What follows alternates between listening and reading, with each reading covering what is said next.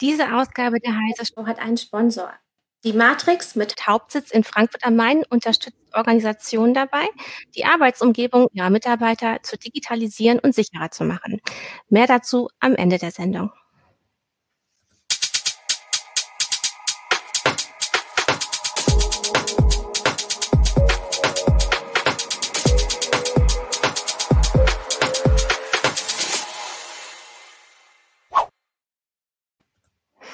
Hallo, herzlich willkommen zu einer neuen Heise Show. Wir sprechen heute über das Ende des Privacy Deals. Mit dabei sind einmal Holger Bleich von der CT. Moin, moin. Hi. Dann Jörg Heidrich, unser Justiziar von Heise. Hi, Jörg. Hallo, schöne Grüße aus dem Homeoffice. Und Jürgen Kuri aus äh, unserem Newsroom. Hi, grüß euch. Hi, ich bin Christina Bär. Ich bin auch aus dem Newsroom von Heise Online. Ja, Mitte Juli wurde das Privacy Shield für nichtig erklärt. Und jetzt sind wir eigentlich in einem rechtlichen Vakuum, könnte man sagen. Also es gibt, es gibt keine richtige Regelung, die ähm, ja, unsere Daten jetzt noch schützt, beziehungsweise irgendwie bestimmt, wie die Daten vielleicht in die USA transferiert werden dürften. Vielleicht könnt ihr, Holger oder Jörg, mal genauer erklären, was das Privacy Shield eigentlich genau war und was es sichergestellt hat. Da lasse ich hm. dem Juristen gerne den Vortritt. Ja, ja, ja, immer ich. Äh, ja, das kann ich. Ähm, das war eine für Unternehmen sehr, sehr, sehr einfache Möglichkeit, Daten aus Europa in die USA zu exportieren. Das Grundproblem ist daran, dass es äh, in der DSGVO, vorher auch schon, aber jetzt in der DSGVO, ähm, gibt es die Bestimmungen, dass es problematisch ist, Daten außerhalb der Geld des Geltungsbereichs ähm, der DSGVO zu exportieren. Es gibt ein paar Länder, bei denen hat man festgestellt, die haben das gleiche Datenschutzniveau. Da geht das also. Dazu gehört Kanada, Schweiz, Israel und noch ein paar andere, neuerdings auch Japan. Dazu gehörten aber nie die USA. Und das heißt also von vornherein, dass es schwierig war, immer schon schwierig war, Daten in die USA zu exportieren. Und da hat man man kann es eigentlich nicht mal Abkommen nennen, das ist schon fast zu hoch begriffen, aber da hat man so, so eine Art Verwaltungsakt mal verabschiedet, auf deren Basis Daten in die USA exportiert werden dürfen und das war dieser Privacy Shield. Und der Privacy Shield war wirklich extrem bequem für Unternehmen. Die mussten sich nämlich nur in ein Verzeichnis eintragen. Das gibt's immer noch, privacyshield.gov. Da kann man immer noch schauen, wer sich da so eingetragen hatte. Äh, und viel mehr mussten sie eigentlich gar nicht tun. Also sie mussten sich dann verpflichten, europäische Datenschutzstandards einzuhalten. So richtig kontrolliert hat das aber auch nie jemand richtig. Und äh, wenn sie da verzeichnet waren, dann war das im Prinzip ein grünes Licht dafür, dass man Daten in die USA exportieren konnte. Es gibt allerdings auch noch, um uns noch ganz kurz zu ergänzen, äh, Alternativen dazu und die bestehen zum Teil auch noch. Deswegen sind wir jetzt nicht völlig rechtslos. Es ist nur wesentlich schwieriger geworden. Okay, also es, es gab einen Vorläufer zum Privacy Shield und das war das Safe Harbor Abkommen. Und eigentlich wurde da ja schon festgelegt, dass man sich mehr um den Datenschutz kümmern muss. Also wie konnte denn das Privacy Shield dann trotzdem ähm, eingerichtet werden? Ja, also das ist, es war eine absurde Situation. Also 2015 ist das Safe Harbor Abkommen ja schon äh, vom Europäischen Gerichtshof EuGH kassiert worden. Das war übrigens auch damals schon auf Initiative des österreichischen Datenschutzaktivisten Max Schrems. Deswegen heißt es mittlerweile Schrems 1 Urteil, weil mittlerweile es ja auch ein zweites äh, Urteil gibt seit Juli, seit 16. Juli, nämlich das Schrems 2 Urteil. Und da wurde eben das Nachfolgeabkommen, äh, wobei wir sagen müssen, es ist kein Abkommen, es ist eigentlich nur ein Angemessenheitsbeschluss äh, und so ein informelles, so ein informeller Briefwechsel, der danach dazugehört mit dem US-amerikanischen Handelsministerium. Viel mehr war das nicht. Man hat halt damals eilig irgendwas Neues gemacht und wir haben damals schon gesagt, Reiter heißt jetzt Twix. Im Grunde genommen war es nichts Neues. Dann haben sie den Begriff Zertifizierung eingeführt, wie Jörg schon gesagt hat. Angeblich sollten diese äh, Unternehmen, die sich da in das Verzeichnis ein, eingetragen haben, zertifiziert haben. Aber was äh, so immer so ein bisschen bei der Diskussion unter den Tisch gefallen ist, war eine sogenannte Selbstzertifizierung. Das heißt einfach, die haben, die haben sich einfach eingetragen. Also da hat auch niemand kontrolliert oder so. Dieses Zertifikat ist, äh, ist äh, wirklich äh, völliger Humbug gewesen. Und äh, das große Problem an der Geschichte war auch immer von Anfang an, dass, ähm, weil das war eigentlich auch Teil dieser informellen Vereinbarung mit den USA, dass europäische Bürger auch das Recht haben, sich zu beschweren in den USA, wenn irgendwas schiefläuft. Da soll es dann äh, Ombudsmänner oder Ombudsfrau geben und sowas. Aber all diese Mechanismen haben nie so richtig funktioniert. Und ähm, das ist halt die Frage, wie man das jetzt sicherstellen will in Zukunft, dass das funktioniert, äh, weil die USA sich da total sperren. Ja, Max Schrems hat das so schön, welches passt noch so gut, würde ich gerne noch ergänzen, äh, genannt, die Entwicklung von, von dem ersten zum zweiten Pakt. Uh, they put lipstick to the pig. Ja. ja. also das gleiche Schwein, aber angehübscht durch ein bisschen Lippenstift. Da hat er sich nämlich wirklich nicht viel geändert. Und ähm, ein großes Problem an der Sache ist ja, dass auch Geheimdienste auf diese Daten zugreifen dürfen, wenn die einmal in die USA transferiert wurden. Und das ist ja gerade durch den NSA-Skandal eigentlich ja so richtig ans Licht gekommen. Also es geht da auch immer darum, welche Dienste können auf die Daten zugreifen. Mhm. Also wir müssen vielleicht nochmal zur Klärung sagen, es geht hier immer, ähm, weil wir reden jetzt hier nach aktuellen europäischen Regeln von der DSGVO, es geht also immer um personenbezogene Daten. Das ist vielleicht nochmal wichtig zu sagen. Es geht also nicht um anonyme Daten, irgendwelche Sensordaten oder sowas, die irgendwo erhoben werden, sondern das darf weiter transferiert werden. Es geht immer um Daten von Personen. Ne? Äh, die sind geschützt laut DSGVO. Ähm, ja, und da diesem Schutz. Weil ich da gleich mal einhaken muss, das passt nämlich zu einer Frage, die schon gleich aufgetaucht ist auf YouTube von Capellino. Ja. Was passiert jetzt eigentlich mit den Windows-Daten? Also zum Beispiel, wenn ich Windows einsetze, erhebt Windows-Daten. Mhm. Äh, Windows erhebt ja Telemetriedaten, sagen sie offiziell, die dann für die Sicherstellung des richtigen Betriebs von Windows genutzt werden und so. Wenn es jetzt wirklich nur Telemetriedaten wären, dann wäre das ja kein Problem. Aber wenn es damit mit personenbezogenen Daten zusammenführt, dann wird es ein Problem. Wie, wie soll ich als normaler User jetzt entscheiden, ob ich Windows noch einsetzen darf? Ja, das ist äh, eine der großen und spannenden Fragen, wo gerade ganz viel darüber diskutiert wird. Ähm, diese Daten werden mit hoher Wahrscheinlichkeit personenbezogen sein, weil sie ja nicht, äh, weil sie ja nicht einzeln erhoben werden, sondern sie werden halt zusammen mit meinen sonstigen Anmeldedaten mit Sicherheit vereinbart, äh, gespeichert werden und verarbeitet werden. Ähm, deswegen ist es sehr unwahrscheinlich, dass die wirklich isoliert davon betrachtet werden müssen. Deswegen sind es personenbezogene Daten und die haben natürlich durch meine Anmeldung äh, auch meinen Namen, E-Mail-Adresse und sonstiges und äh, werden das mit Sicherheit, wenn sie denn wollen, wenn es ihnen irgendwas bringt, zusammenführen können. Das reicht ja schon.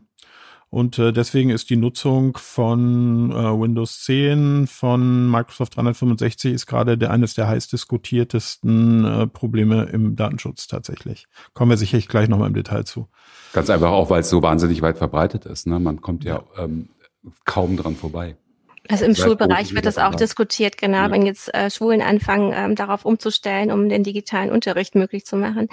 Ähm, ähm, darf ich noch mal ganz kurz, ja, weil klar. du hast vorhin eine Frage gestellt, die haben wir noch nicht beantwortet. Also ja. es geht im Wesentlichen hier um zwei Kritikpunkte, äh, auf die auch der EuGH abstellt. Ähm, wo die Probleme liegen, ne? warum das Datenschutzniveau in, in den USA nicht gewährleistet sein kann. Also das eine sind natürlich diese ganzen Snowden-Geschichten, äh, aus denen ist ja zum Beispiel hervorgegangen, dass auch Microsoft im Programm, im Apple-Programm drin ist äh, und, und andere große Unternehmen wie Apple auch. Und ähm, da geht es um das, äh, um, um das Pfizer-Gesetz, also sprich äh, um die Möglichkeit für US-amerikanische Geheimdienste auf äh, auf Daten zuzugreifen in den USA, die bei, bei amerikanischen Providern liegen und zwar auch in europäischen Rechenzentren von amerikanischen Providern.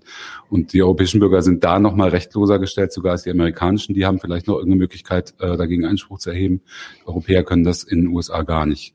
Und der zweite Punkt ist der sogenannte Cloud Act. Das, da geht es um strafrechtliche Ermittlungen. Auch da geht es darum, dass äh, zum Beispiel das FBI auf äh, Provider-Daten auch in Echtzeit zugreifen kann, die in, äh, in amerikanischen Rechenzentren liegen, personenbezogene Daten. Und da geht es dann auch um Daten, die in europäischen Rechenzentren liegen von amerikanischen Providern. Sprich, wenn Microsoft hier in Irland ein äh, großes Rechenzentrum betreibt, wenn äh, Amazon äh, in was weiß ich, wo ein großes Rechenzentrum betreibt, wenn Facebook hier ein großes Rechenzentrum betreibt. Diese Daten, auch wenn sie in Europa liegen, liegen im Zugriff der amerikanischen Strafverfolgungsbehörden. Und das ist das Grundproblem. Und da bewegen sich die USA auch nicht. Sie wollen an diese Daten jederzeit rankommen. Wobei Cloud Act, das ist immer so ein bisschen missverständlich, hat ja, nur genau. am Rande was mit Cloud zu tun. Moment, ich habe hier geschaut, wie es genau heißt. Es ist der Clarifying Lawful Overseas Use of Data Act. Ja, genau, also da geht's gar, da geht's nicht unbedingt um Clouds, aber alle großen Cloud-Anbieter sind die, die hier mit im, im, im Kernbereich dieses, dieses Zugriffsmöglichkeiten liegen. Ihr hattet es, glaube ich, gerade schon kurz angesprochen. Es gibt halt so eine Zwischenlösung, diese Standardvertragsklauseln. Ähm, damit hatte Facebook teilweise gearbeitet oder beruft sich da jetzt auch drauf. Ähm, was genau ist eine Standardvertragsklausel? Genau, also durch das Urteil ist erstmal ganz explizit die Möglichkeit weggefallen, das als, als Rechtsgrundlage für den Transfer von Daten über den Atlantik zu nehmen, also das Privacy Shield, was das weitest verbreitetste war, ne, weil es einfach so einfach war. Ähm, und dann hat der EuGH äh, gesagt, das hat übrigens auch niemand überrascht, ehrlich gesagt. Also wir waren zwar alle, ehrlich gesagt, als Datenschützer nicht darauf vorbereitet, aber so richtig überraschend kam es eigentlich nicht. So, und äh, dann hat der EuGH sich auch gleich mit, mit diesen Standardvertragsklauseln beschäftigt, hat aber gesagt, die bleiben erstmal im Prinzip weiter wirksam, werden aber eingeschränkt. Was ist das, Standardvertragsklauseln? Das sind fest vorgegebene Formulierungen von der Europäischen Kommission, die man in einem Vertrag mit einem amerikanischen Unternehmen verwenden muss und in denen geregelt ist, wie der Datenschutz auszusehen hat im Rahmen von dieser Vertragsbeziehung. Ja, das ist sowas ähnliches wie Privacy Shield, nur trage ich mich nicht irgendwo ein, sondern pack das in den Vertrag mit meinem Vertragspartner. Äh, und das ist im Prinzip auch dann schon alles. Also auch daran gibt es keine Zertifizierung, keine weitere Kontrolle. Ähm, nichtsdestotrotz hat der EuGH in seinem Urteil gesagt, dass die im Prinzip weiter gültig bleiben aber sie alleine nicht ausreichen, weil natürlich ein Vertrag, den ich mit irgendjemandem schließe, äh, mich auch nicht davor schützt, dass der Geheimdienst auf irgendwelche Daten zugreift. Ne? Das ist logisch und das ist auch eine der, der Geschichten, die daran schon ein bisschen merkwürdig sind und deswegen hat der EuGH gesagt, dass äh, das nur dann weiter verwendet werden kann, wenn man zusätzliche technische und organisatorische Maßnahmen ergreift, um die Daten der Europäer zu schützen. Und da ist dann jetzt der Punkt, wo technische Maßnahmen gefragt sind und vielleicht auch ein bisschen ja, ein bisschen äh, Kreativität in dem Bereich. Das kann sowas äh, wie Verschlüsselung sein, das wisst ihr sicherlich besser als ich. Das kann sowas wie Anonymisierung sein. Ähm, all diese technischen Maßnahmen, die, die hier möglich sind, um den Zugriff zu erschweren. Aber alleine reicht es eben im meisten Fall nicht aus. Also um das vielleicht nochmal praktisch kurz zu sagen mit den Standardvertragsklauseln oder sie heißen auch äh, SCC, also Standardschutzklauseln. Ähm, nehm, wenn ich jetzt als Facebook-Nutzer ähm, ähm, mit Facebook Europa, also in Irland, einen Vertrag schließe, in dem ich äh, mich dort anmelde, ne? dann heißt das, ähm, ich also erstmal habe ich die Vertragsbeziehung mit Facebook Europa, also mit der mit der irischen äh, mit dem irischen Standort. So ähm, und die Standardvertragsklauseln kommen jetzt zum Einsatz zwischen Facebook Irland und Facebook USA. Das heißt, die Tochtergesellschaft Facebook in, in Face, äh, Facebook Irland muss einen Vertrag schließen mit Facebook USA, dass die Datenübermittlung äh, meiner Daten, meiner personenbezogenen Daten in die USA äh, schon in Ordnung ist. Ne? Das, das steht dann in deren, in deren ähm, Verarbeitungsverträgen mit drin. Da sind diese Standardvertragsklauseln mit drin. Und übrigens hat sich Facebook, das ist ja ein bisschen das Ironische an der Sache, weil eigentlich ging es überhaupt nicht um, äh, ums Privacy Shield bei dem Schrems 2 Urteil, jetzt vom Juli, sondern es ging tatsächlich um den, den Einsatz der Standardvertragsklauseln von Facebook. Das ist das, was eigentlich kritisiert wurde. Aber das ist, äh, aber der Europäische Gerichtshof hat sich, glaube ich, auch so provoziert gefühlt, dass er gesagt hat, gut, dann kümmern wir uns auch gleich nochmal ums, ums Privacy Shield, obwohl das eigentlich gar nicht Thema des Verfahrens war. Ja, wobei das schon fast zu kompliziert ist. Also, äh, also ist, ist richtig, ähm, mhm. aber äh, es ist natürlich erstmal, wenn ich jetzt, sagen wir mal, als Heise zum Beispiel mit einem amerikanischen Unternehmen zusammenarbeiten will, dann müsste ich diese Vertrag, Standardvertragsklauseln eben auch benutzen. Na klar. Äh, und müsste, ne, also es muss nicht nur der, der zweite, der, der nachgelagerte in dieser Vertragskette, sondern ich müsste das dann eben auch direkt machen. Ich muss das übrigens auch, und das muss ich vorher auch schon, äh, bei allen anderen Ländern machen, die äh, außerhalb der EU liegen und die eben nicht besonders sichere Drittstaaten sind. Also wenn ich zum Beispiel was in Indien mache, muss ich die schon immer verwenden. Äh, China, Russland, äh, da gelten die auch. Und auch da hat übrigens dieses Urteil gewirkt und auch da haben die, hat der EuGH gesagt, naja, ihr müsst euch das genau anschauen, wie, wie hoch ist die, die Sicherheit für die Daten und wie hoch ist die Gefahr, dass da jemand die Daten abgreifen will aus dem Geheimdienst und dann eine Anpassung für das jeweilige Land machen und auch da zusätzliche technische Maßnahmen treffen. Könnte es denn Strafen geben, ähm, weil ja rechtliche Unsicherheiten da sind? Ja, klar. Also wenn ich das nicht sauber regle, äh, dann ist das theoretisch, nicht nur theoretisch, sondern auch ganz praktisch ein Fall für ein Bußgeld. Also und, und dann habe ich meinen Dateneinsatz noch, dann habe ich meinen Datentransfer nicht ordentlich geregelt. Das ist dann ein klarer Verstoß gegen die DSGVO und das kann ein Bußgeld geben und vielleicht sogar Schadensersatzansprüche für die Kunden, die davon betroffen sind. Und um es ganz klar zu sagen, ne, der EuGH hat gesagt, das ist das gilt unmittelbar ab sofort. Und äh, mhm. äh, die, die ja, ich, ich denke auch an 1989. ich habe das nochmal nachgeschaut. ich, soweit ich weiß. Ähm, Das heißt, die Datenschutzbehörden haben sich auch äh, wenige Wochen später dann schon zusammengetan und auch geäußert. Zum Beispiel in Deutschland haben wir ja 18 Datenschutz, äh, Landesdatenschutzbehörden, die die Zuständigkeit, äh, die zuständig sind für den privatrechtlichen Bereich, also für alle Unternehmen. Und die haben auch gesagt, das ist scharf. Also wir gucken schon ab sofort, ob, äh, ob diese Regeln eingehalten werden oder nicht. Und äh, dann dazu kommt ja auch, da kommen wir vielleicht gleich noch zu, äh, dass Max Schrems natürlich, wie er so ist, weil er immer gerne rumpiekst, äh, schon, schon Anfang August äh, Beschwerden eingereicht hat. Über 100 Beschwerden bei Datenschutzbehörden in ganz Europa verteilt, äh, beispielhaft äh, für den Einsatz von Facebook oder Google Tools. Mhm. Aber wie verhält sich denn die USA jetzt dazu? Also wenn, wenn da auch eine rechtliche Unsicherheit ist, auch für die Firmen aus den USA, streben, streben die USA eine Regelung, eine schnelle Regelung an mit der EU oder ähm, sagen die sich, das sollen die Unternehmen unter sich klären? Also die Europäische Kommission hat äh, ein paar Wochen nachdem das Urteil äh, rausgekommen ist gesagt, wir nehmen jetzt Verhandlungen auf und wir wollen ein Enhanced Privacy Shield. Also sie wollen es wieder versuchen. äh, haben, haben angeblich einen Gesprächsfaden aufgenommen mit dem US-Handelsministerium.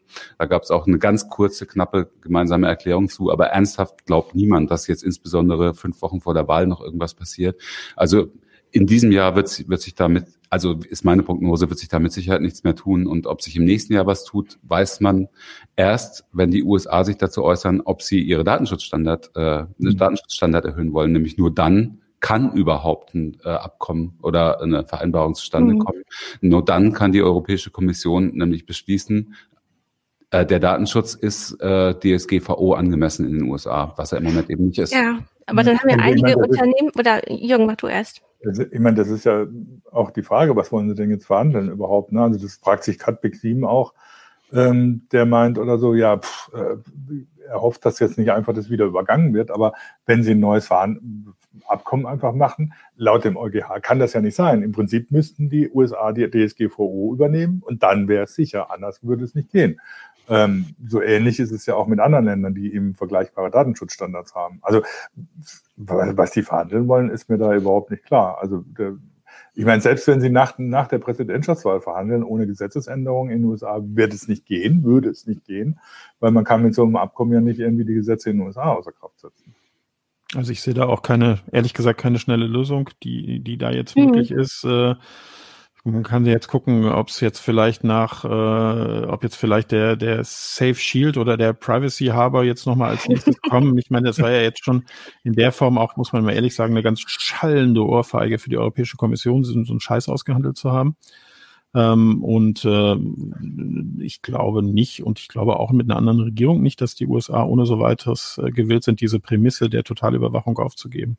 Ja, ich meine, das ist, das, das ist das, wo ich das Problem sehe. Ich meine, eigentlich wird, sich nichts ändern. Die USA werden weder den Cloud Act aufgeben, noch ihre Geheimdienste zurückpfeifen, noch irgendwelche anderen Ansprüche auf Daten von irgendwelchen Firmen, die in den USA operieren oder die äh, von den USA aus, aus dem Ausland operieren, aufgeben.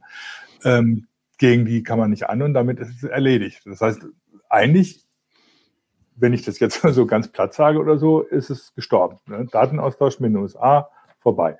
Ähm, zumindest natürlich für. Mittelfristig, ja. es könnte, es könnte noch, und ähnliches. Ne? Es könnte noch eine ganz dreiste Lösung geben. Ich weiß nicht, ob sich die Kommission das traut, nämlich, äh, wie Jörg sagt, ein drittes Abkommen zu machen, äh, beziehungsweise einen dritten Beschluss zu fällen, äh, der im Grunde genommen der gleiche Beschluss ist wie, äh, wie Safe Harbor und Privacy Shield, um wieder zwei, drei Jahre Aufschub zu kommen, bis, mhm. zu bekommen, bis der auch wieder kassiert wird. Aber das noch mal ein drittes Mal zu machen, wäre so eine Dreistigkeit. Ich glaube, das wird sich selbst die Kommission nicht getrauen.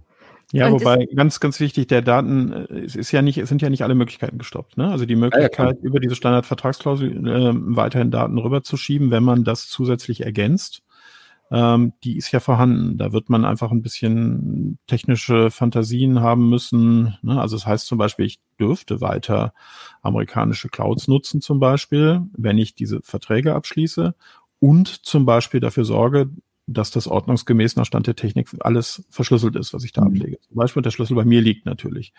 So, ne? Also da, das heißt, man, man kann sich da durchaus interessante technische Lösungen überlegen, die dann das weiter erlaubt. Also es ist nicht so, dass das alles weg ist. Es gibt auch noch ein paar andere Möglichkeiten. Äh, es gibt noch so wie Binding Corporate Rules. Das ist eher im, im Bereich von äh, großen Konzernen interessant. Und es gibt natürlich auch noch die gute alte Einwilligung. Die geht auch. Die ist allerdings sehr schwierig äh, in die USA. Und sie ist jederzeit widerrufbar. Und sie ist jederzeit widerrufbar. Man müsste dann also sofort die Daten löschen. Ähm, und es ist relativ schwierig, weil ich dann einen informierten Nutzer brauche. Das heißt, ich muss den Nutzer relativ genau aufklären, was denn mit seinen Daten dann so in den USA passieren würde. Und das ist natürlich nicht so ganz einfach und auch nicht so ganz leicht. Äh, wir können nicht ausschließen, dass da irgendwer auf sie zugreift und äh, nehmen Sie es doch nicht so schlimm, dann, wenn der Geheimdienst ihre Daten bekommt. Und äh, das ist nicht so leicht, aber natürlich möglich ich muss jetzt die ganze Zeit immer auch noch an Facebook denken. Ähm, also wir haben ja jetzt gerade darüber gesprochen, einmal wird es in nächster Zeit wahrscheinlich keine größere Regelung geben. Vielleicht nochmal ein drittes Privacy Shield Safe Harbor Ding. Äh, es bleiben noch die Standardvertragsklauseln, aber der Druck zum Beispiel auf Facebook wurde jetzt auch schon wieder erhöht, weil jetzt auch mal die irische Datenschutzbehörde so ein bisschen zum Jagen getragen wurde, weil die wird ja auch sehr kritisch gesehen. Die ist ja eigentlich sehr konzernfreundlich, so heißt es. Äh, und die haben jetzt äh, Facebook gebeten, ich glaube, die Standardvertrag oder hat, haben darauf aufmerksam gemacht, dass die Standardvertragsklausel, so wie sie gerade ist, nicht bestehen bleiben kann. Ist das richtig wiedergegeben? Also das ist wahnsinnig kompliziert. Ganz genau genommen ist es auch sogar so bei dem Schrems 2 Urteil, dass ähm, dass es da in dem Verfahren ging der irischen Datenschutzbehörde gegen Facebook und Schrems.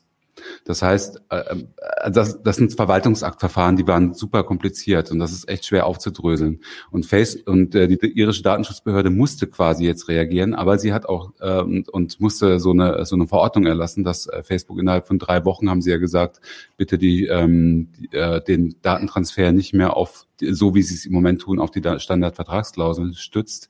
Allerdings haben sie das so unclever gemacht und so schlecht formuliert, dass Facebook äh, sofort zum irischen High Court gegangen ist und gesagt hat, die Frist ist viel zu kurz, das ist alles unvollständig, bla bla bla.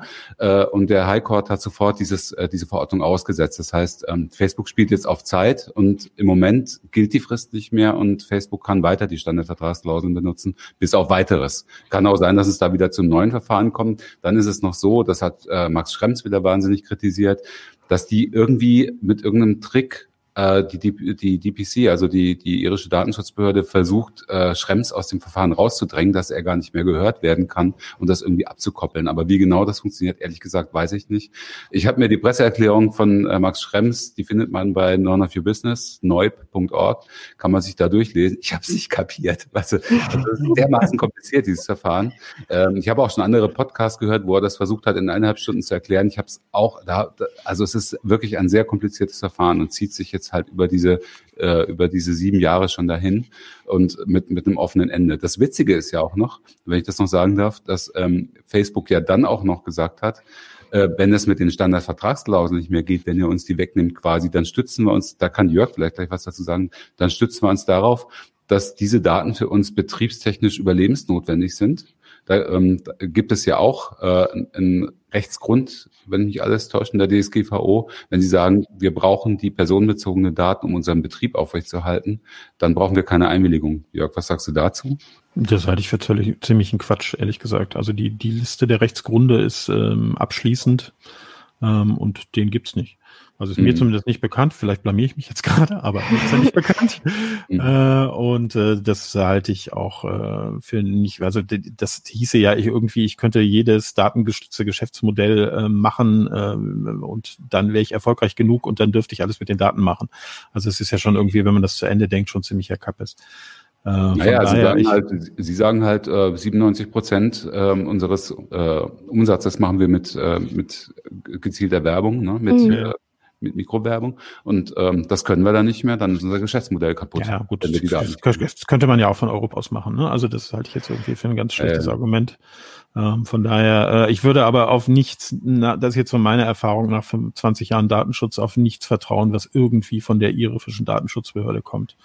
Die ist ja, es klingt sehr seltsam, was sie, was sie da treiben. Die, die, also, die ist im Moment tatsächlich eine der größten Hindernisse für die Durchsetzung der DSGVO in Europa. Und äh, da, da kommt nichts und da wird, glaube ich, auch in Zukunft nichts kommen, weil es vermutlich einfach nicht, also so viel Unfähigkeit kann es gar nicht geben. Ich denke mal, das ist äh, politisch nicht gewünscht. Es gibt übrigens, um die Frage hier noch kurz zu beantworten, mhm. keine, keine Bußgelder, die bekannt sind bislang die Behörden halten sich da auch so ein bisschen zurück, was ich ehrlich gesagt auch fair finde, weil das ist wirklich nichts, was man über Nacht erledigen kann. Selbst derjenige, der äh, da sehr, sehr, sehr viel tut, ähm, und große Prozesse aufsetzt, und das haben wir zum Beispiel bei Heiser auch gemacht, ähm, schafft das nicht in so einem kurzen Zeitraum.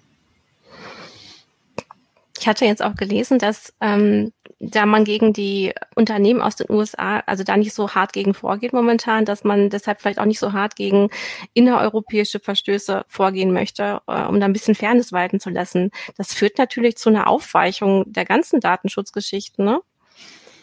Ja, das hat der äh, hamburgische Datenschutzbehörde tatsächlich in einem, äh, der Herr Kaspar tatsächlich in einem Interview gesagt, äh, dass er, und das kann ich auch nachvollziehen, dass er es zum Beispiel nicht einsieht, äh, jetzt zum Beispiel hart gegen kleinere Verfehlungen von Sing vorzugehen, wenn man auf, wenn er auf der anderen Seite sieht, äh, was LinkedIn macht und äh, die sitzen natürlich auch in Irland äh, und dass da wirklich absolut gar nichts passiert und ähm, dass er aus dem Grund sich irgendwie auch nicht einsieht, so hart dann gegen konkurrierende deutsche Unternehmen vorzugehen. Ja, wobei, wobei man jetzt eigentlich auch nochmal genauer gucken müsste, was würde das denn heißen, hart vorgehen? Ich meine, klar, der Privatuser, der auf seinem Heim-PC Windows einsetzt und deswegen Daten in die USA übertragen will, das ist ja wurscht, der ist ja davon nicht betroffen, das ist ja sein Ding.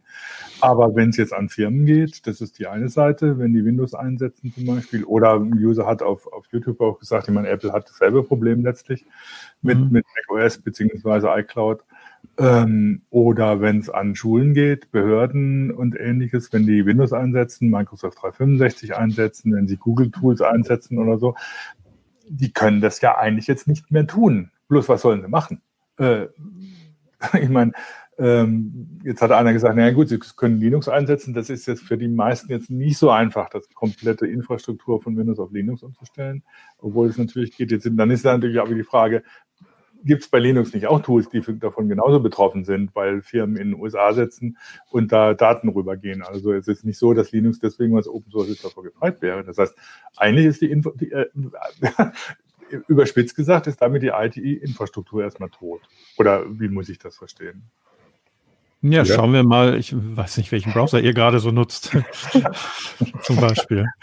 Ja, also, oder welches Betriebssystem ihr auf euren Handys nutzt. Da ist die Auswahl ja auch ziemlich klein. So, ne? Also, äh, klar, wenn man das zu Ende denkt, ist eigentlich Feierabend letztendlich. Naja, Capellino, ich meine, ja. bei der, beim CT-Uplink gab es ja auch das Thema oder in der CT, wie abhängig wir halt ähm, von IT-Dienstleistungen aus dem Ausland sind. Ähm, das hat Capilino hier als ähm, Zuschauer auch nochmal geschrieben. Der grundlegende Systemfehler ist, dass die gesamte Macht über digitale Dienste in den USA und teilweise auch China konzentriert ist und Europa keine Handhabe in dem Bereich hat. Ich meine, die EU möchte jetzt ja einen Aufschlag machen und das alles, auch die Chip-Produktion und alles ähm, in Europa wieder stärken, aber das dauert ja lange. Also das ist ja nicht äh, von jetzt auf gleich alles da, sondern was Hardware und Software betrifft, wenn man da alles neu entwickelt und hier stationiert, da brauchen wir bestimmt ein Jahrzehnt, wenn nicht länger. Es gibt natürlich auch die Möglichkeit, da sollte man nicht ganz unter den Tisch fallen lassen. Microsoft hat das ja schon mal versucht, was ich sehr ehrenwert fand, ähm, dass die in europäische Rechenzentren betreiben für europäische Nutzer, ähm, die treuhänderisch verwaltet werden. Damals war das von der Telekom verwaltet. Das heißt, sie selber haben da haben eigentlich keinen Zugriff drauf. Ähm, und deswegen hat, haben auch im Zweifel amerikanische Geheimdienste oder amerikanische ähm, Straf, Strafermittler keinen Zugriff drauf.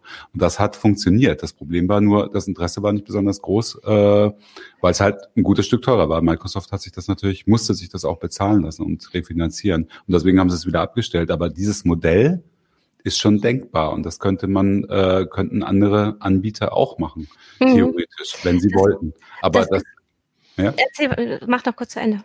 Nee, Manchmal ja, eine Verzögerung das, ne? Das Besondere dabei war ja tatsächlich dieses Treuhändermodell. Ne? Ich meine, genau. das hat haben Microsoft oder auch Google oder so ja schon auch probiert, dass sie sagen, ja gut, wir haben äh, äh europäische äh, Ableger, die haben europäische Server und äh, damit ist das sicher.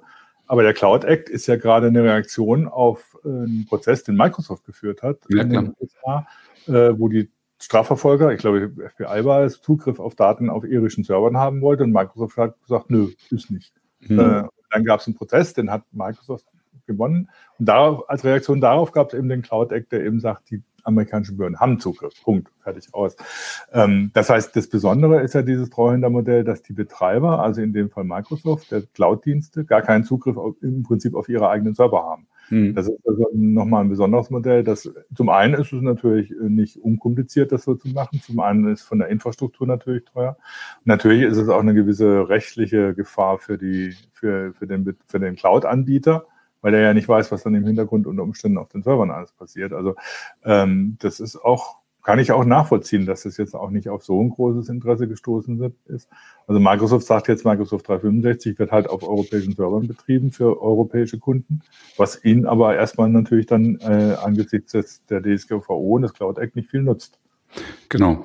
Analog ist es übrigens mit, äh, mit, mit Amazon, ne? mit den ABS-Services beziehungsweise S3, also alles, was da, man kann natürlich bei, bei ähm, ABS, also bei dem größten Cloud-Anbieter, äh, angeben, dass man in Frankfurt gehostet werden möchte, ne? dass die Instanzen in Frankfurt laufen und die Daten in Frankfurt gespeichert werden.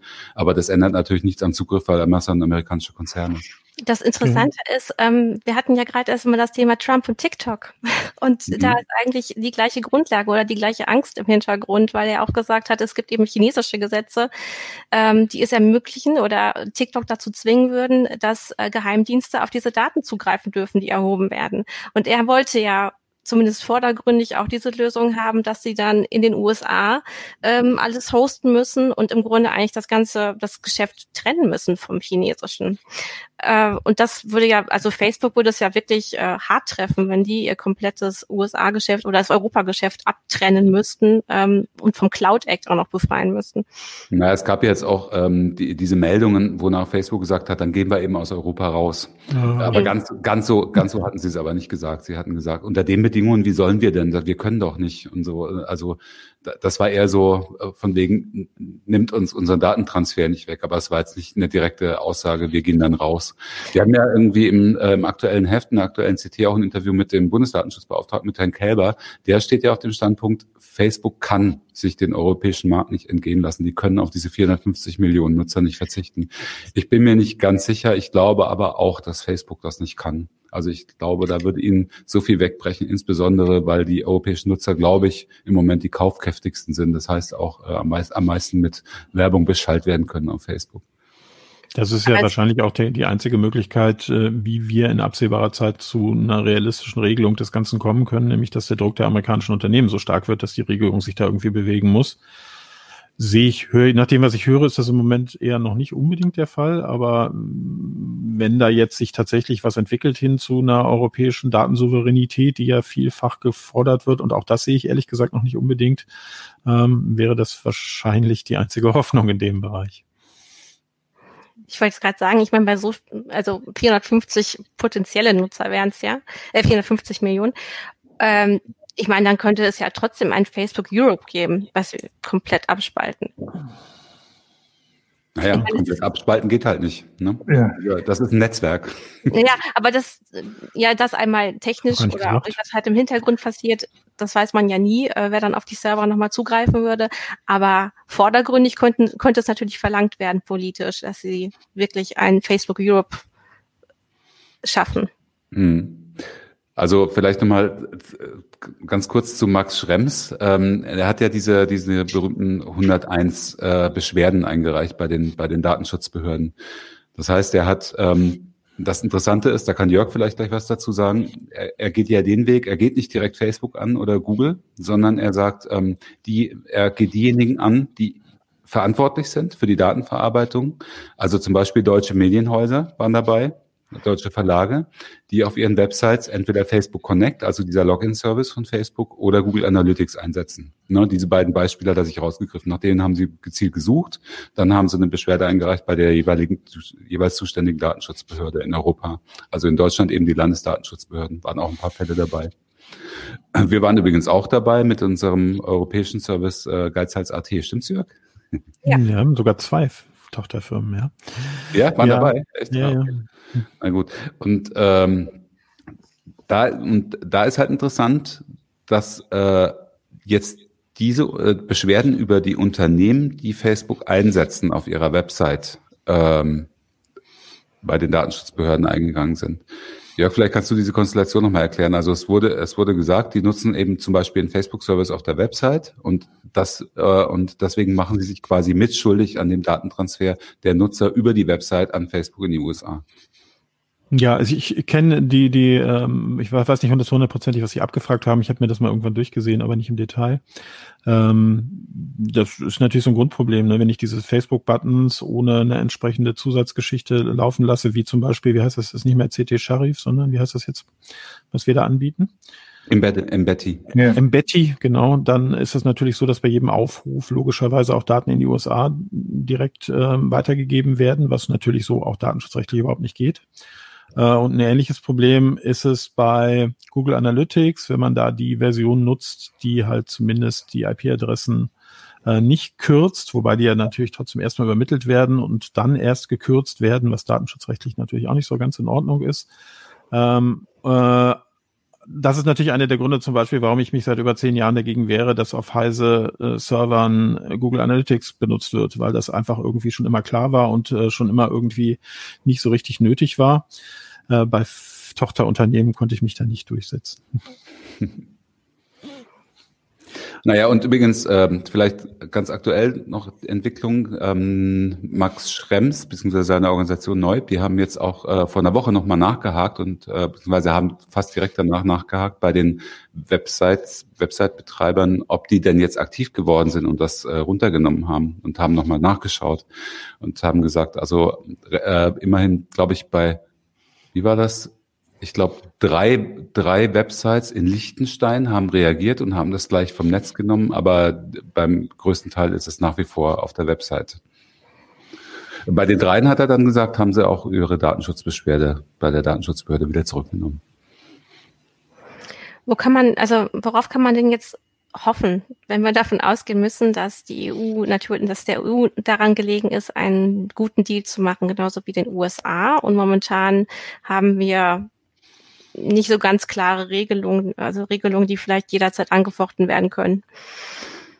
Ich finde, wir können jetzt erstmal darauf hoffen, dass sich die europäischen äh, Datenschutzbehörden intensivst mit dem Thema auseinandersetzen. Und wenn die anfangen, dragonische Strafen zu verhängen, ne? also zum Beispiel jetzt hier diese 101 Beschwerden von Schrems, der Europäische Datenschutzausschuss hat äh, daraufhin eine Taskforce eingesetzt die sich mit dem Thema beschäftigt und die eine gemeinsame Linie jetzt erarbeiten soll für alle europäischen Datenschutzbehörden, wie man dann mit diesen Beschwerden jetzt umgehen kann. Ne? Also deswegen sind die wahrscheinlich von sich aus jetzt auch noch nicht besonders aktiv, weil sie einfach auch da auf Entscheidungen warten und auf, äh, auf Prüfungsergebnisse.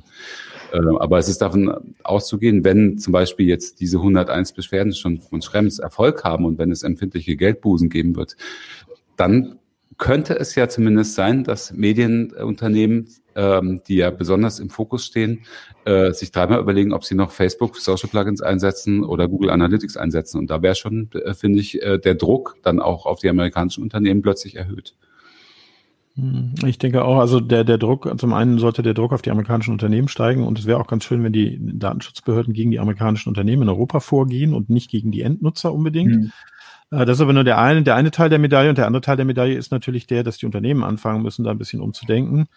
Äh, das weiß ich auch von ganz vielen, dass sie das da ganz große Prozesse aufgesetzt haben, die das gesamte Unternehmen nochmal durchforsten. Das haben wir im Prinzip auch so gemacht. Wo, wo haben wir Verträge mit amerikanischen Unternehmen? Das waren bei uns Gott sei Dank nicht so viele äh, und dann eben gucken, brauche ich die wirklich? Gibt es europäische Alternativen? Und wenn es die nicht gibt, dann sich nochmal ganz explizit, also wenn ich die wirklich brauche, sich nochmal ganz explizit an diese Unternehmen wenden und zu sagen, hey, bitte macht mal eine ordentliche Lösung, weil wir, wir brauchen euch, wir würden gerne weiter mit euch zusammenarbeiten, aber ab einem bestimmten Punkt geht's dann irgendwann nicht mehr. Das ist häufig vielleicht eine leere Drohung, aber man kann sie ja trotzdem gelassen aussprechen.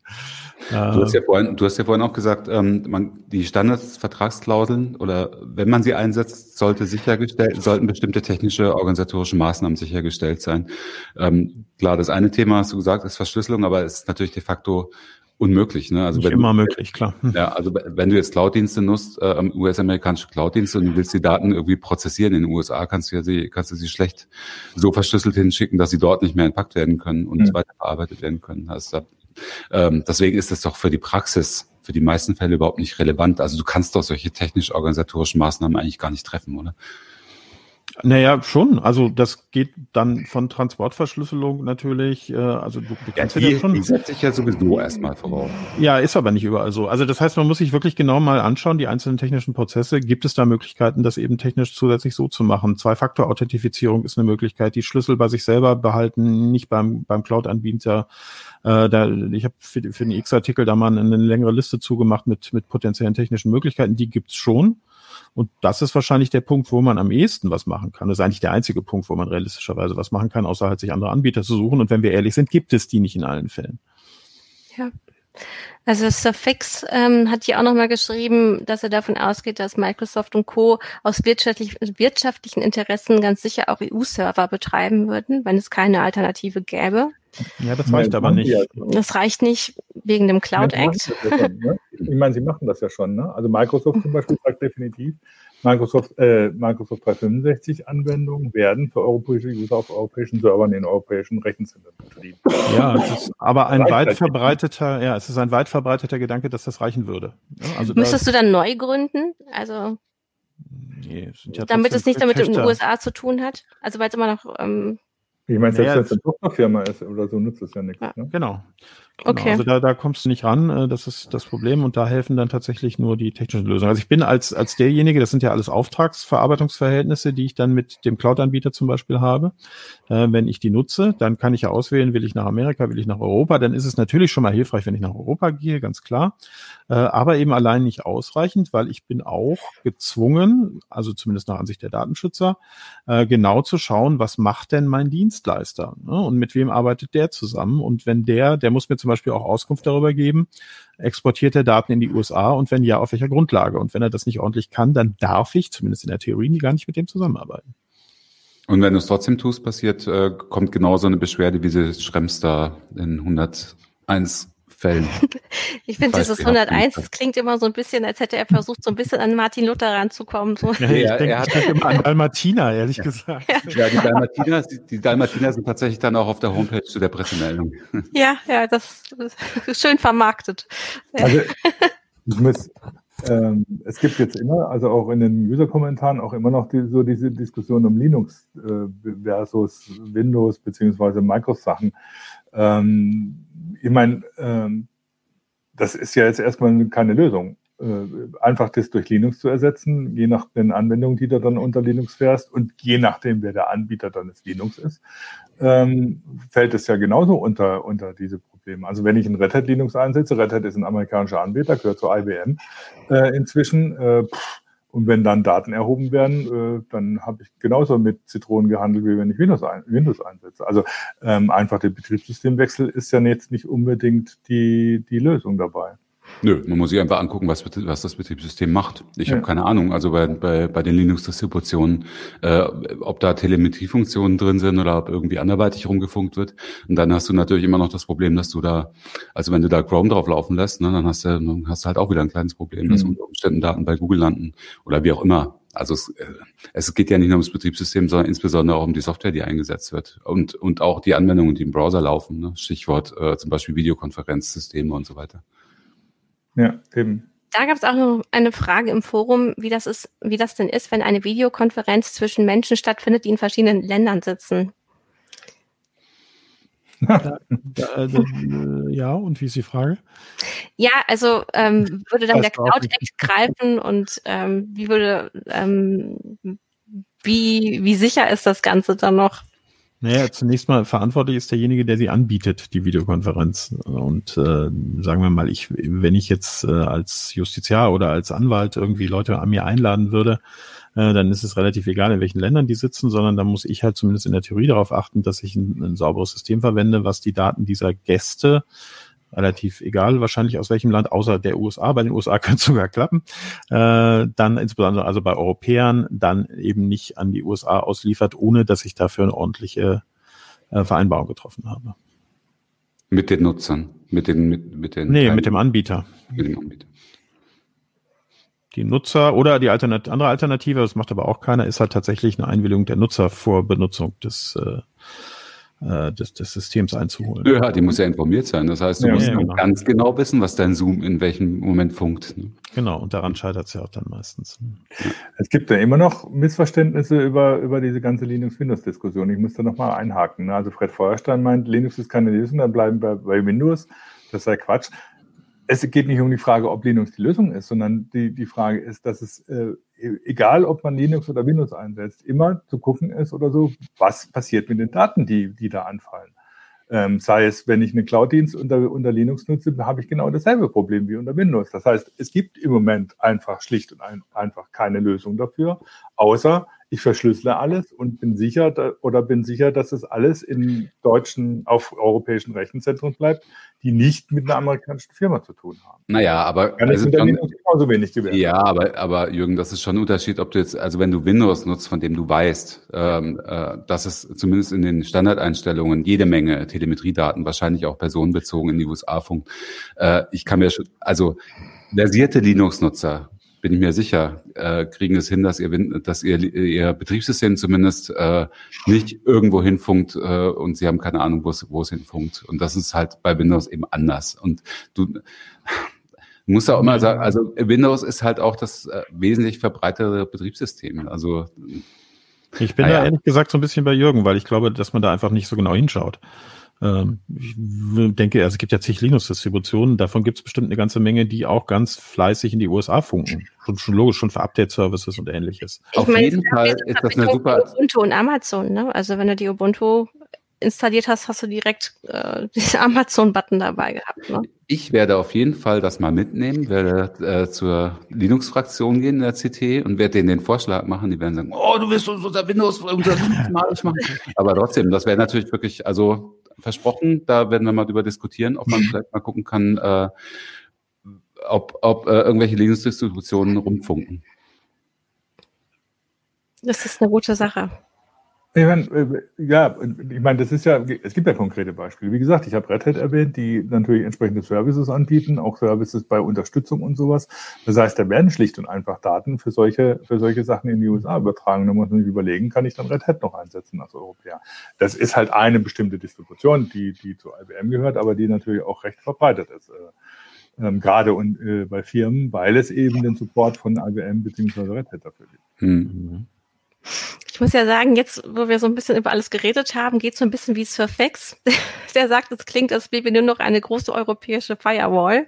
Nichts kommt mehr rein, nichts geht mehr raus. Also ich äh, habe auch das Gefühl, oh Gott, das ist alles so vergeblich. Wir naja, wir bauen ja schon an der großen europäischen Cloud wenigstens, an Gaia. Ja, Gaia. Hm? Ja, und wenn das, das erstmal fertig ist. Und da werden bestimmt keine amerikanischen Geheimdienste darauf zugreifen können. Nein, wir bauen uns einfach unser eigenes Facebook, unser eigenes Google, unser eigenes das wird halt European Firewall. Das wird halt ja. schwer, ne? wie wir wissen aus der Vergangenheit. Und es wird auch ehrlich ja. gesagt, und ich bin jetzt echt kein Feind der DSGVO, es wird auch echt mit der DSGVO nicht leichter.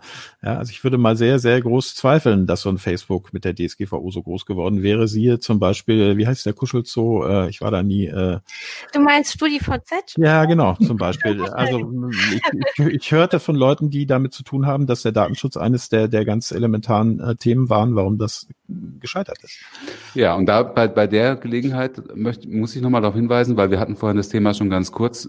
Bei Facebook äh, galt zumindest in der Anfangszeit, als sie auf, auf den äh, deutschen Markt gekommen sind, Vorsprung durch Rechtsbruch. Die haben ganz klar äh, Datenschutzrechte gebrochen und haben ganz klar auch ähm, Persönlichkeitsrechte gebrochen, teilweise, indem sie Leute voll gespammt haben mit, mit äh, Mails, obwohl sie das nicht wollten.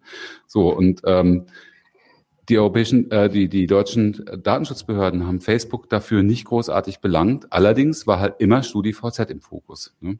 Mhm. Äh, also der ähm, äh, quasi der, Euro, der der deutschsprachige Klon davon. Und das ist natürlich ein bisschen fies. Ne? Du bist du bist halt für die deutschen Datenschutzbehörden erreichbar als Unternehmen und dann äh, ist es halt leichter, so jemanden abzumahnen als irgendwie Facebook in Irland oder in den USA.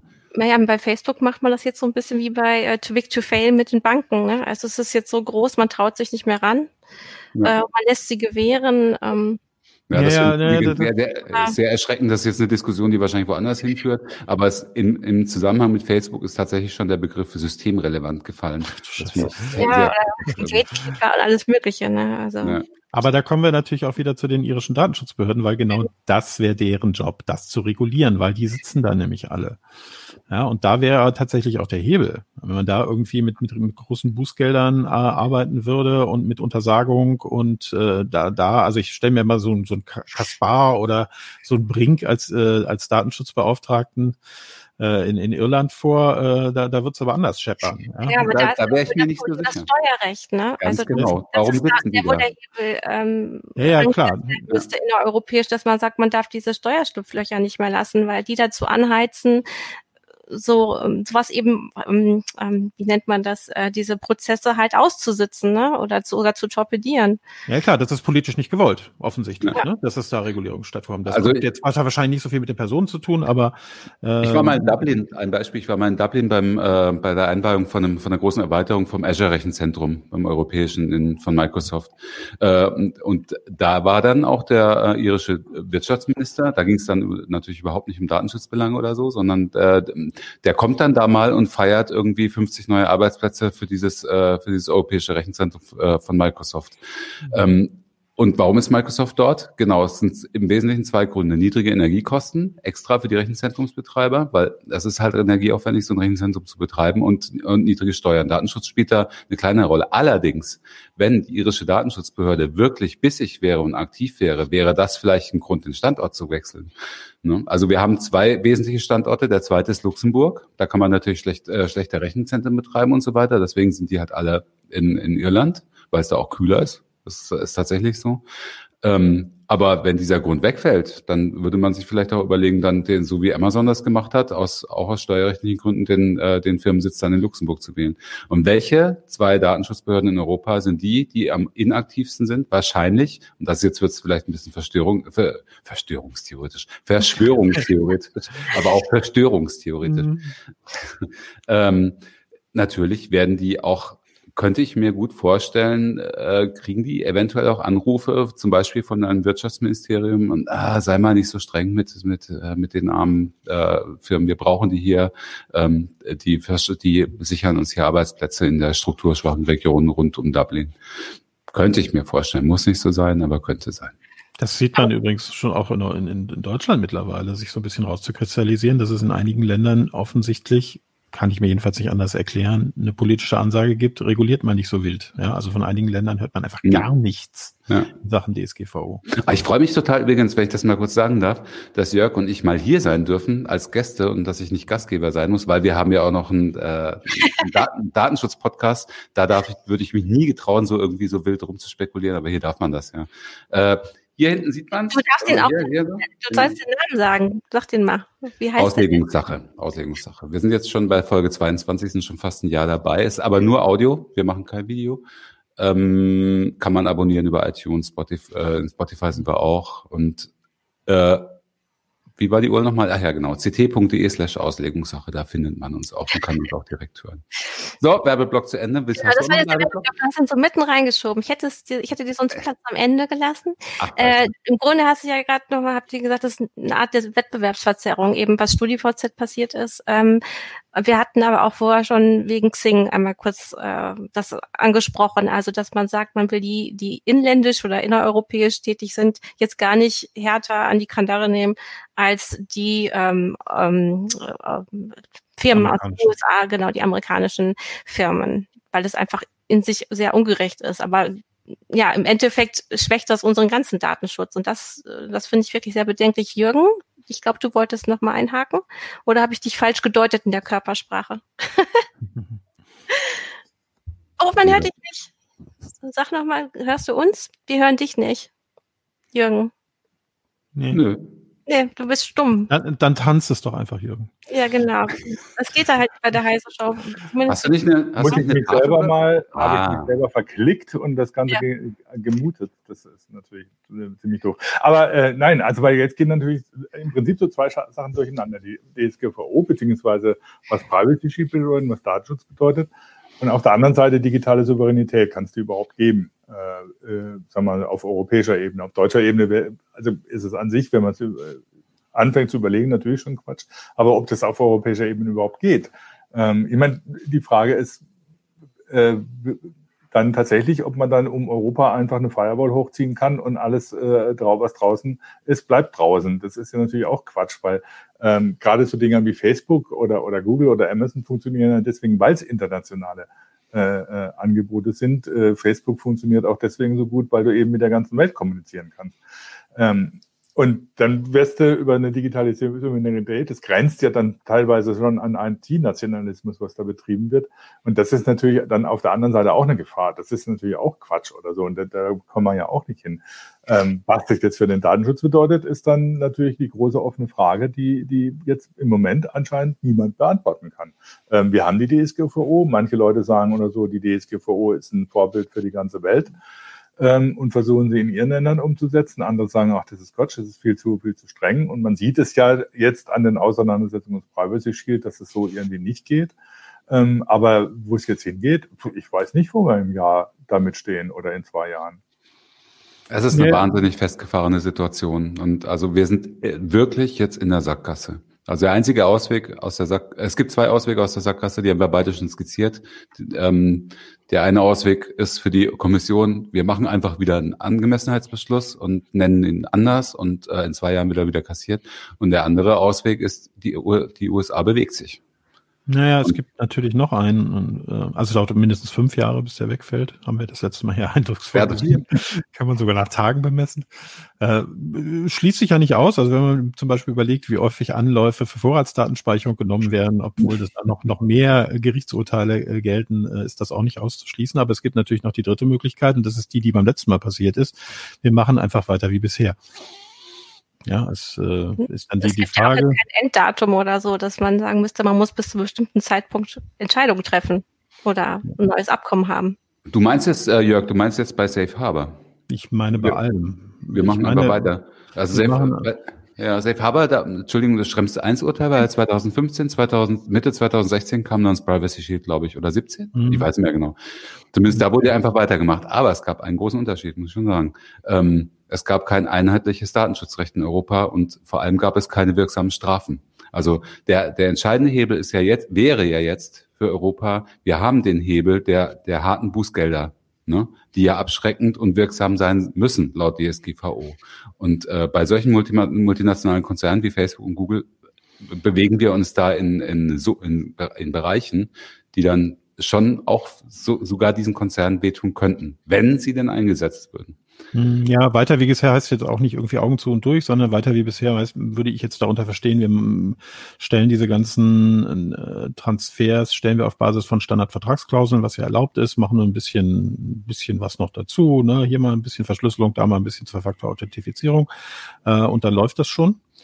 Äh, und ich bin mir relativ sicher, ehrlich gesagt, dass sich das in die Richtung entwickeln würde. Hm, die Kommission hat ja auch angekündigt, dass sie in, in äh, dass sie jetzt gerade die Standardvertragsklauseln, die sind ja, glaube ich, in 2010 oder so, ähm, überarbeiten und eine neue Version dann bringen wollen. Aber ich glaube, das dauert auch noch zwei, drei Monate oder so. Ne? So hatte ich genau. Die kann man sich übrigens auch mal anschauen. Das ist gar nicht wirklich wahnsinnig geheimnisvoll. Einfach mal nach Standardvertragsklauseln suchen, mal reinschauen. Völlig unverständlich, völlig, da ist hm. kein einziger Satz verständlich. Äh, aber die, die packt man dann einfach in seinen Vertrag und dann ist erstmal gut. Und ich glaube, das wird erstmal zumindest die Nahzeitlösung sein. Und ich glaube, wer eine Standardvertragsklausel hat und so ein bisschen nachweisen kann, äh, dass er sich da auch bemüht hat, äh, was zu tun, wird jetzt vermutlich, und es würde mich sehr wundern, wenn es anders wäre, auch erstmal kein Bußgeld bekommen. Okay, also gibt es momentan erstmal kleinteilige Lösungen, individuelle Lösungen mit den ähm, Standardvertragsklauseln. Ich danke euch für die ähm, anregende Diskussion. Ich habe eine Bitte an unsere Zuschauerinnen und Zuschauer, Zuhörerinnen und Zuhörer. Wir haben ja so ein bisschen darüber philosophiert, dass es Safe Harbor gab und Privacy Shield. Ähm, denkt ihr euch doch mal den Namen für das dritte Abkommen aus, was da vielleicht kommt und schickt uns das. Das fände ich sehr. Ah, und bitte Privacy Harbor. Wie und könnt ihr bitte an auslegungssache.ct.de. Danke. Genau, das, das fände ich super. Ihr seid so kreativ, ihr werdet da schöne, schöne Namen finden. Ähm, ja, vielen Dank also nochmal an euch, Holger und Jörg. Euch kann man auch regelmäßig zuhören. Wie gesagt, in dem CT-Podcast Auslegungssache. Vielen Dank, Jürgen, an dich. Ich sage jetzt nochmal ganz kurz was äh, zu unserem Sponsor und ja, wir bleiben an dem Thema dran, so wie immer. Also, die Matrix 42 bietet die Sicherheitslösung MyEgo Secure an. Damit können Mitarbeitende sicher von zu Hause aus arbeiten, auch wenn es um hochsensible Daten wie etwa im Personal Personalmanagement geht. Sie macht die Personalarbeit auch im Homeoffice möglich. Die Softwarelösung des Unternehmens verwaltet Geräte, Anwendungen, Prozesse und Services. Sie integriert physische, virtuelle, mobile und cloudbasierte Arbeitsumgebungen nahtlos in vorhandene Info Infrastrukturen. Mehr zu MyEgo Secure erfahrt ihr über den eingeblendeten Link, wenn ihr Zuschauerinnen und Zuschauer seid.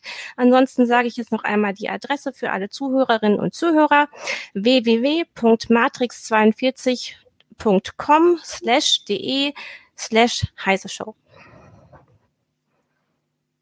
Macht's gut. Macht, habt eine ja. schöne Woche. Tschüss. Tschüss. Bis nächsten Woche.